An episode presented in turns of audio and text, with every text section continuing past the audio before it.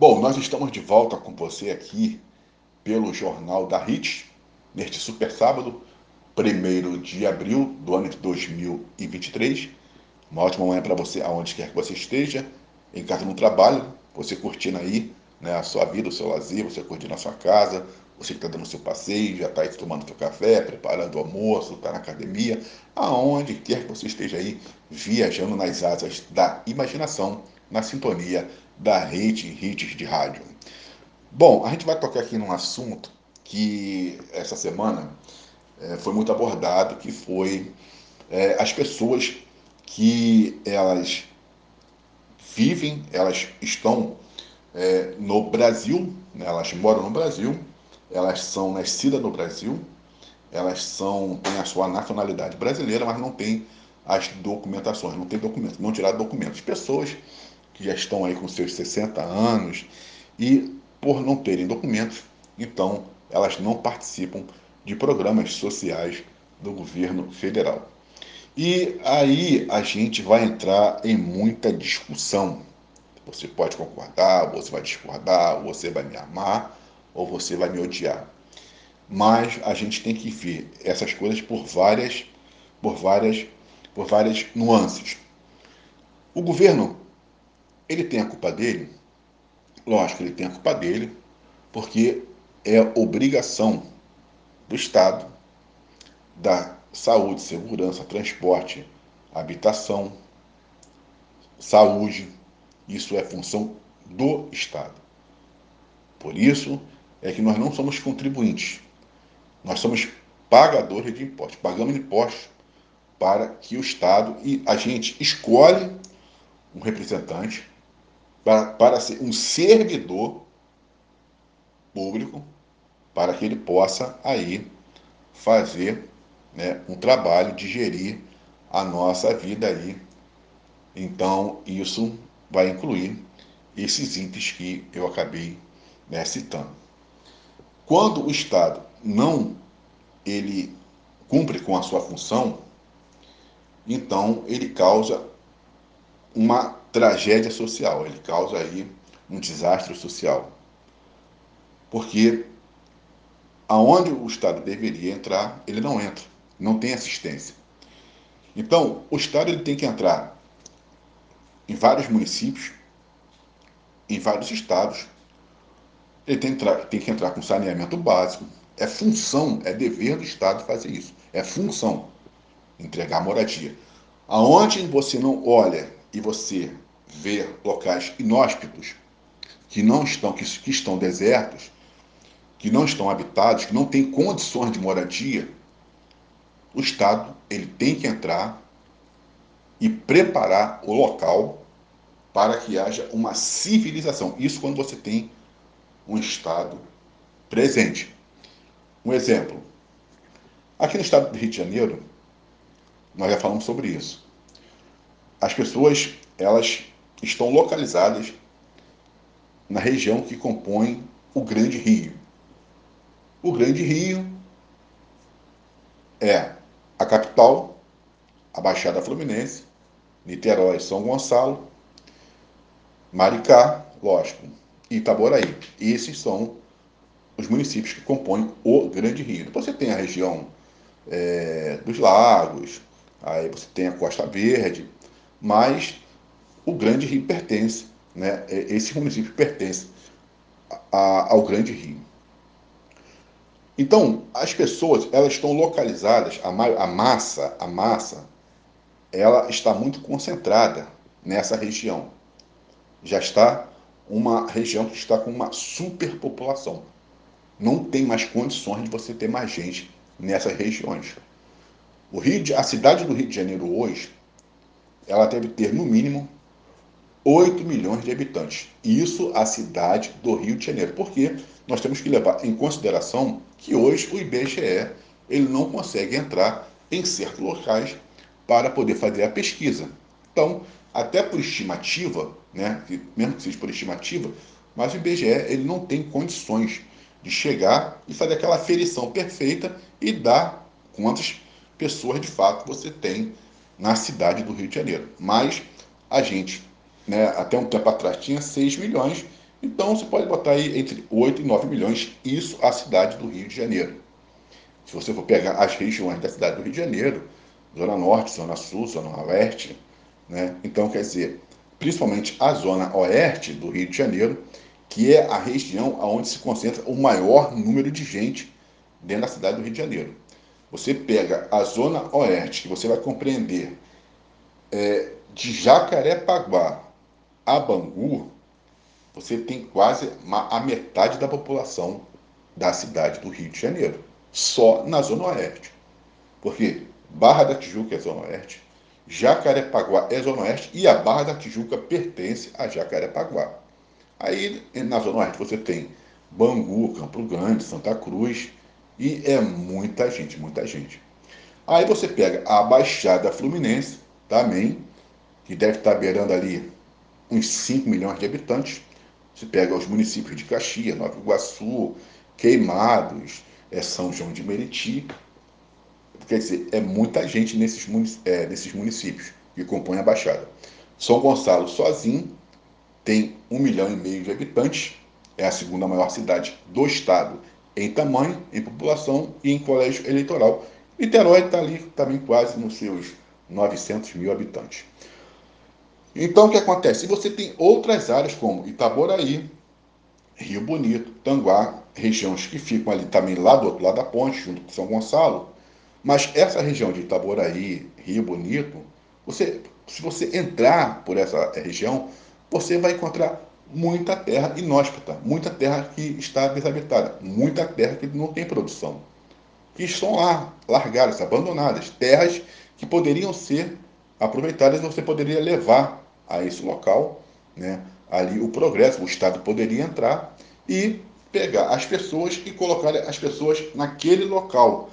O Estado iria entrar com transporte, com segurança, com saúde, com habitação, fazer preparar o, a, o, o local para aquilo dali. O Estado tem que entregar.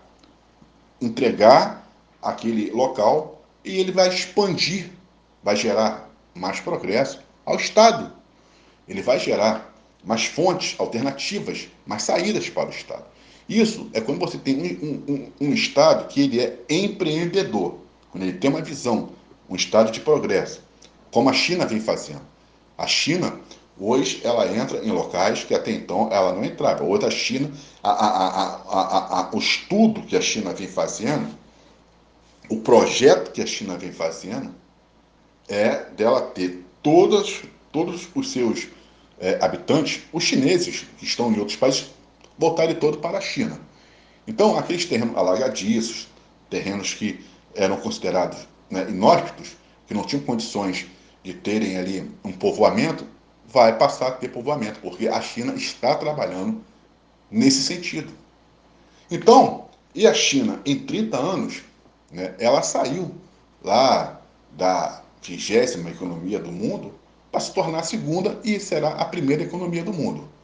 Porque hoje o eixo do mundo não está mais na parte aqui do Oceano Atlântico, aqui no, nos Estados Unidos. O eixo hoje ele já está indo para um outro caminho.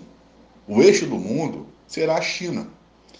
Então, por causa de quê? Porque a China ela está se preparando para ser a maior economia do mundo. Então, quer dizer, quando você tem um Estado que você trabalha, que você prepara as suas regiões, você terá um Estado forte. É o que a gente vem lutando lá em São Gonçalo vem falando sobre esse São Gonçalo, que a, a, as obras que estão sendo feitas em São Gonçalo, ela está se concentrando só na cidade, ali na cidade, no centro de São Gonçalo, nas regiões que são, né, é, é, ao, não, vou, não posso nem falar assim, o Alcântara, mas no centro. E a, o interior ele está esquecido, o que é um erro muito grave. Isso é falta de uma visão. Isso é falta de ser, né, o, o prefeito ser um gestor. Porque ele tem que fortalecer o interior para, para todo o município ser forte. Porque se você só faz aqui pela, pelo centro da cidade, essas pessoas que vivem aqui no interior, elas vão se deslocar, que elas vão ter que se deslocar para o centro. E aqui você vai causar um congestionamento, você vai causar um, um problema social, porque aqui vai ter uma grande concentração aonde ela não está pronta para atender essa demanda. Então, o que acontece? Quando o Estado ele entra no interior e ele consegue urbanizar e dá o progresso daquele local, ele faz com que aquela, a, aquela população fique no seu local. Então, isso, com isso, você tem um Estado presente, o Estado operante, o Estado, o Estado atuando. O que não vem acontecendo. Então, por isso, por exemplo, como aqui em Caxias, em São João de Meriti, na Baixada Fluminense, a gente vê essas distorções, essas aberrações do que nós temos visto. As pessoas estão na marginalidade. Quando a gente fala que a sociedade ela está na marginalidade, é porque ela está à margem do Estado.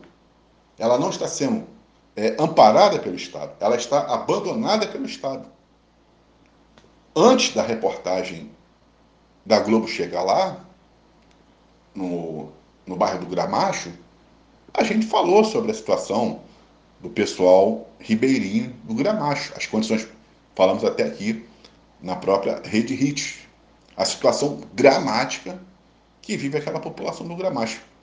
É, é, algo espantoso. E se você entrar em outras regiões, o Jacarezinho, dentro da cidade do Rio de Janeiro, a Santa Cruz, é, é, a, na cidade do Rio de Janeiro, você fica assustado. O Jacarezinho, o Jacarezinho é algo que é para deixar qualquer governante envergonhado.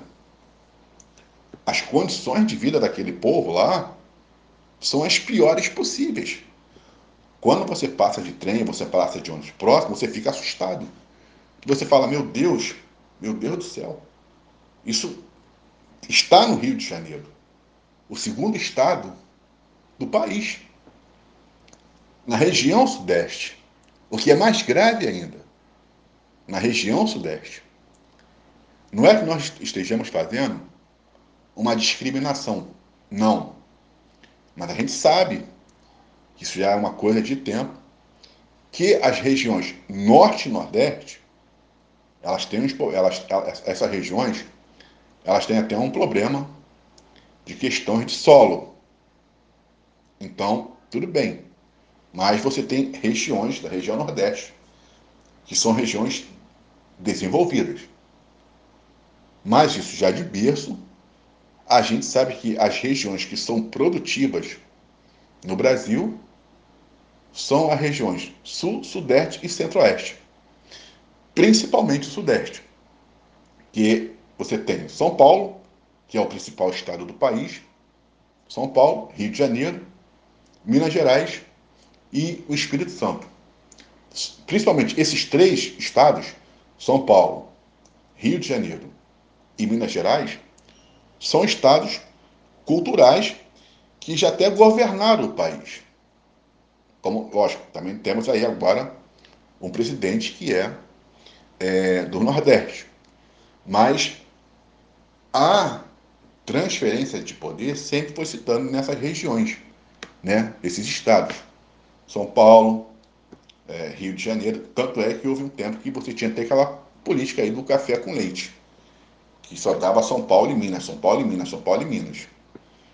Então, essas regiões, elas são regiões bem desenvolvidas em relação às outras regiões. Então, é inadmissível, em pleno século XXI, que nós tenhamos comunidades como o Jacarezinho, na cidade do Rio de Janeiro. Se eu for falar da Pavuna, a Pavuna, Anchieta, quem hoje vai no centro da Pavuna fica horrorizado com o abandono da região. A covardia que está sendo feita pela, pela, pelos prefeitos.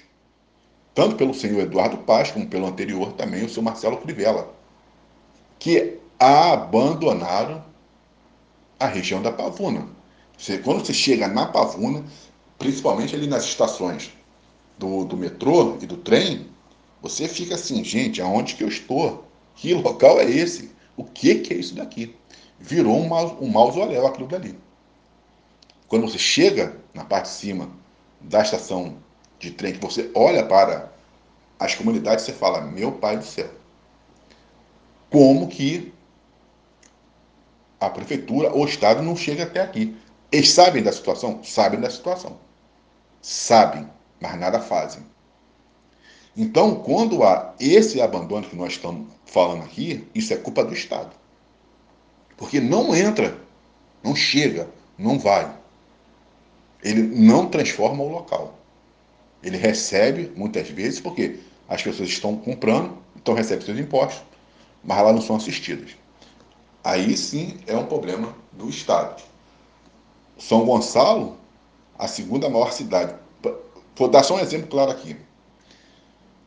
Nós temos duas cidades hoje que compõem esse grande rio, esse grande rio, que quando são referentes à miséria e à pobreza, elas não são citadas, que é Niterói e Maricá. Niterói e Maricá hoje são duas cidades que compõem o Grande Rio, que elas se sobressaem em tudo, em saneamento básico, em educação, saúde. Na pandemia, na pandemia do coronavírus, o prefeito de Niterói, Rodrigo Neves, deu um show. Niterói deu um show.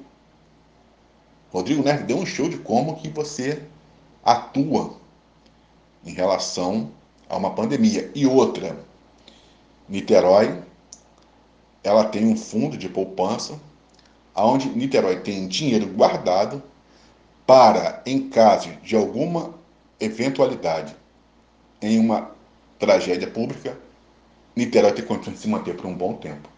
Por causa de que o prefeito Eduardo, é o Rodrigo Neves e agora o Axel Grell, eles já vieram planejando já isso de muito tempo para Niterói. Então, você não vê Niterói, que é uma cidade rica, Niterói é uma cidade rica, ela tem as suas regiões oceânicas, Zona Sul também, mas você, a gente não escuta e não ouve falar de Niterói aí sendo é, falado, estando sendo referidas quando você coloca uma situação de sub, uma, uma situação subhumana. Em educação, Niterói é uma da, acho que é ela é a terceira cidade em alfabetização. Houve um tempo, não sei agora, mas praticamente Niterói tinha erradicado o analfabetismo na cidade. Então, essas duas cidades, Niterói e, Maricá, elas saem dessa, desse, dessa situação de pobreza e de abandono que os outras, as outras cidades elas estão inseridas. Principalmente São Gonçalo e a cidade da Baixada. Agora, o cidadão também tem a sua parte de culpa quando ele ele não busca o seu próprio desenvolvimento. Quando ele aceita a dificuldade. Quando o ser humano se coloca na situação de miserável. Essa que é a grande verdade. Tem gente que hoje se tornou profissional da miséria. Pessoas que elas vivem da miséria. Pessoas que não querem é, o trabalho, elas não querem sair daquela situação que ela está vivendo, da pobreza, para hoje ter aí, né, muitas vezes, alguns benefícios, se não for de uma assistência social pelo governo, mas de algumas instituições. Vou dar um exemplo claro para vocês do que eu estou falando. Essa semana a gente se envolveu numa situação lá em São Gonçalo, no bairro do Anaia Grande, aonde o governo federal estava construindo um condomínio lá do Minha Casa Minha Vida, uns prédios lá do Minha Casa Minha Vida, mas o governo federal foi e abandonou, não terminou a obra. Está lá, os prédios estão lá, inacabados. Permitiram que a população daquele local, do Anaia Grande, invadissem esses prédios. Nós recebemos uma denúncia dizendo que essas pessoas estavam é, sendo arregimentadas por tal situação e que estavam tendo que pagar um aluguel de 60 reais. Daquilo que não pertencia, no caso, que iria pertencê-los, ou que não pertence a quem estava alugando. Nós fizemos a reportagem e nós jogamos aquilo ali para o ar. Não demorou nada não demorou nada para aquela postagem ela ter um grande alcance e os moradores se revoltarem contra a postagem. Os moradores que, é, no caso, estão agora morando nesse, nesse conjunto habitacional, dizendo que era mentira, que a gente não podia se meter naquela situação, que não era para eu me meter, porque era para eu ficar na minha, porque eles não se metiam na minha vida. Aí nós entramos em contato com o assessor da prefeitura e explicamos, olha, está se passando tal situação dentro lá do Anaia. Vai haver um, um problema aí social. E aí o que aconteceu? A prefeitura foi lá? Não. A prefeitura foi lá para saber? Não. E o que aconteceu? Aí depois, né, entraram em contato comigo os representantes desse, desse, desse, desse local habitacional explicaram que não estava sendo cobrado é, o aluguel e sim o que foi cobrado foi que um, os chaveiros o, o chaveiro cobrou 60 reais para poder fazer a chave da, dos apartamentos. Resultado disso tudo. O que aconteceu? Eles estavam falando, nós não temos locais para, para morar ou tem pessoas que também têm alguma coisa, mas invadiram lá. E que eles estavam felizes, mesmo não tendo luz, não tendo água, mas eles tinham aonde morar. O que, que vai acontecer? O Estado vai fazer vista grossa, a Prefeitura vai fazer vista grossa, eles vão ficar ali por um bom tempo, depois o Estado vai ter que entrar ali, ou, se não fizer o saneamento, levar condições, vai ter que reaver o local e vai ter que indenizar. E é o que eles estão contando, é com essa indenização que vem aí. Isso aí é um problema social. Muitas dessas pessoas não, não trabalham, mas eles já querem receber. Nesse caso aqui, eles já vão querer receber uma indenização.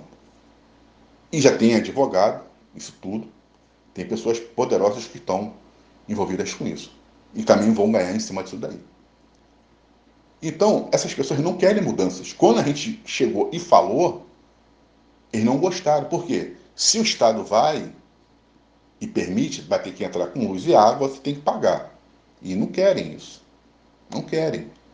Porque acho que iria sair mais caro. Na, mente, na mentalidade deles, sim.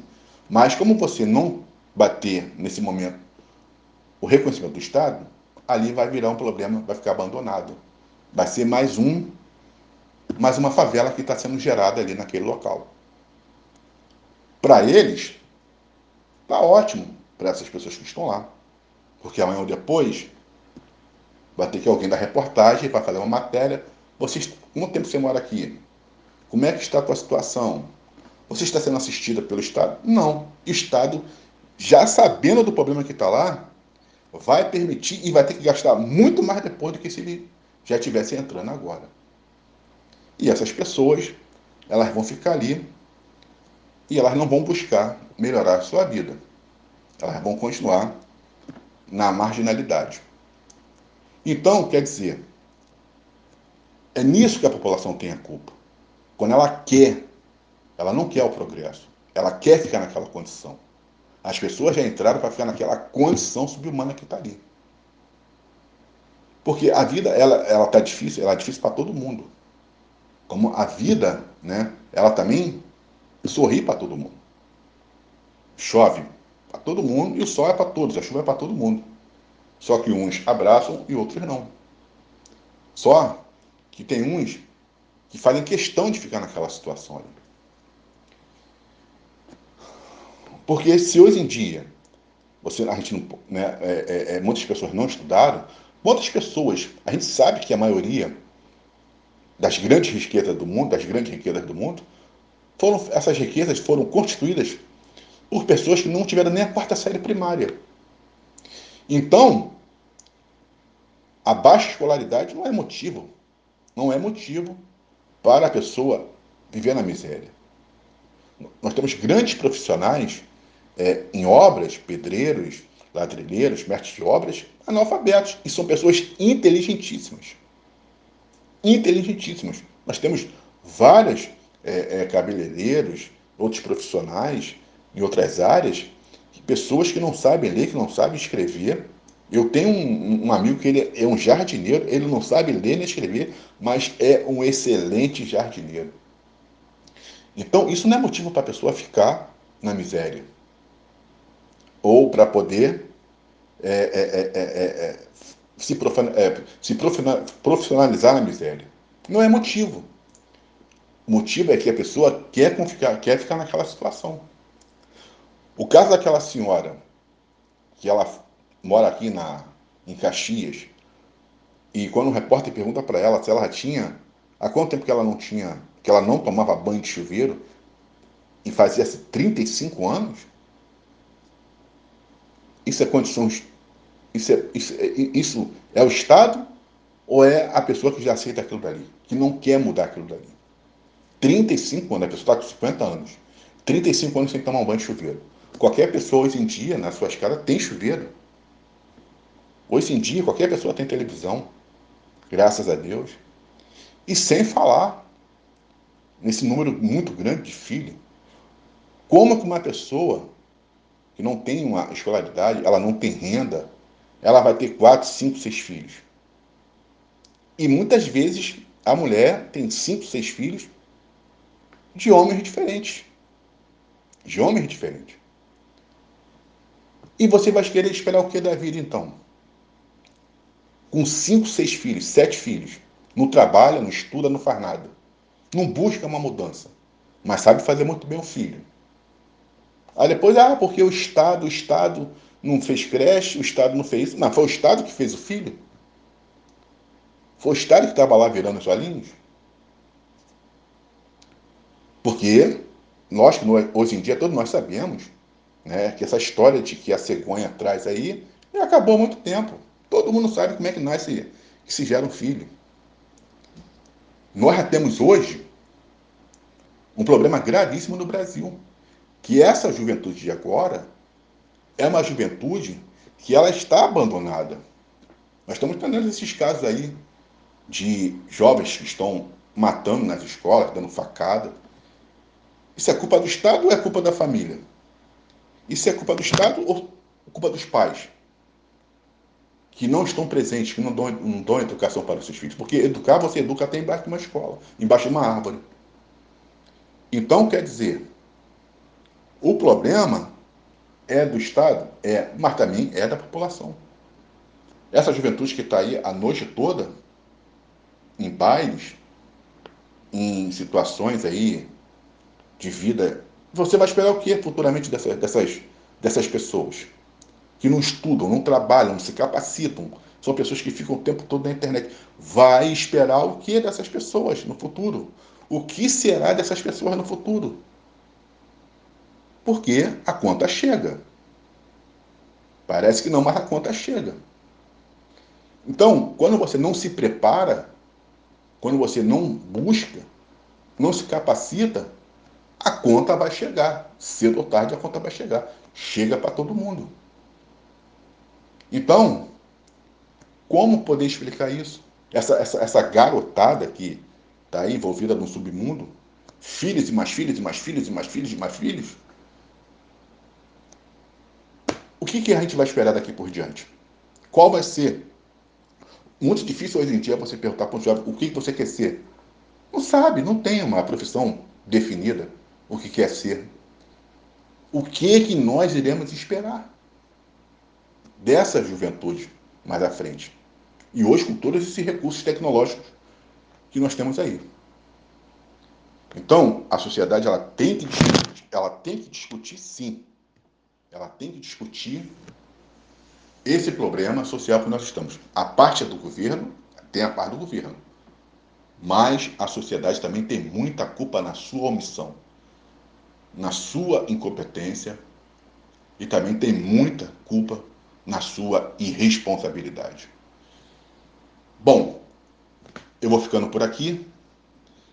Valeu demais pela companhia, gente, até aqui. Beijo no coração do amigo Valdeir Carvalho. Eu sei que muita gente vai discordar e tudo bem, é um direito de cada um. Mande aí o seu recado para a Rede Hits. Mas saiba de um porém, se você não fizer hoje, se você não plantar hoje, futuramente você não tem nada para poder colher. Isso é uma, é uma regra. E quanto mais cedo se começar, mais cedo se colhe. Então, um beijo no coração do amigo Paulo de Carvalho. A gente volta a se falar na segunda-feira dentro do Jornal da Rede com o nosso irmão Gilson Silva. E eu desejo a todos vocês um excelente final de semana. Rede Hits, deixando você sempre numa boa e de bem com a vida.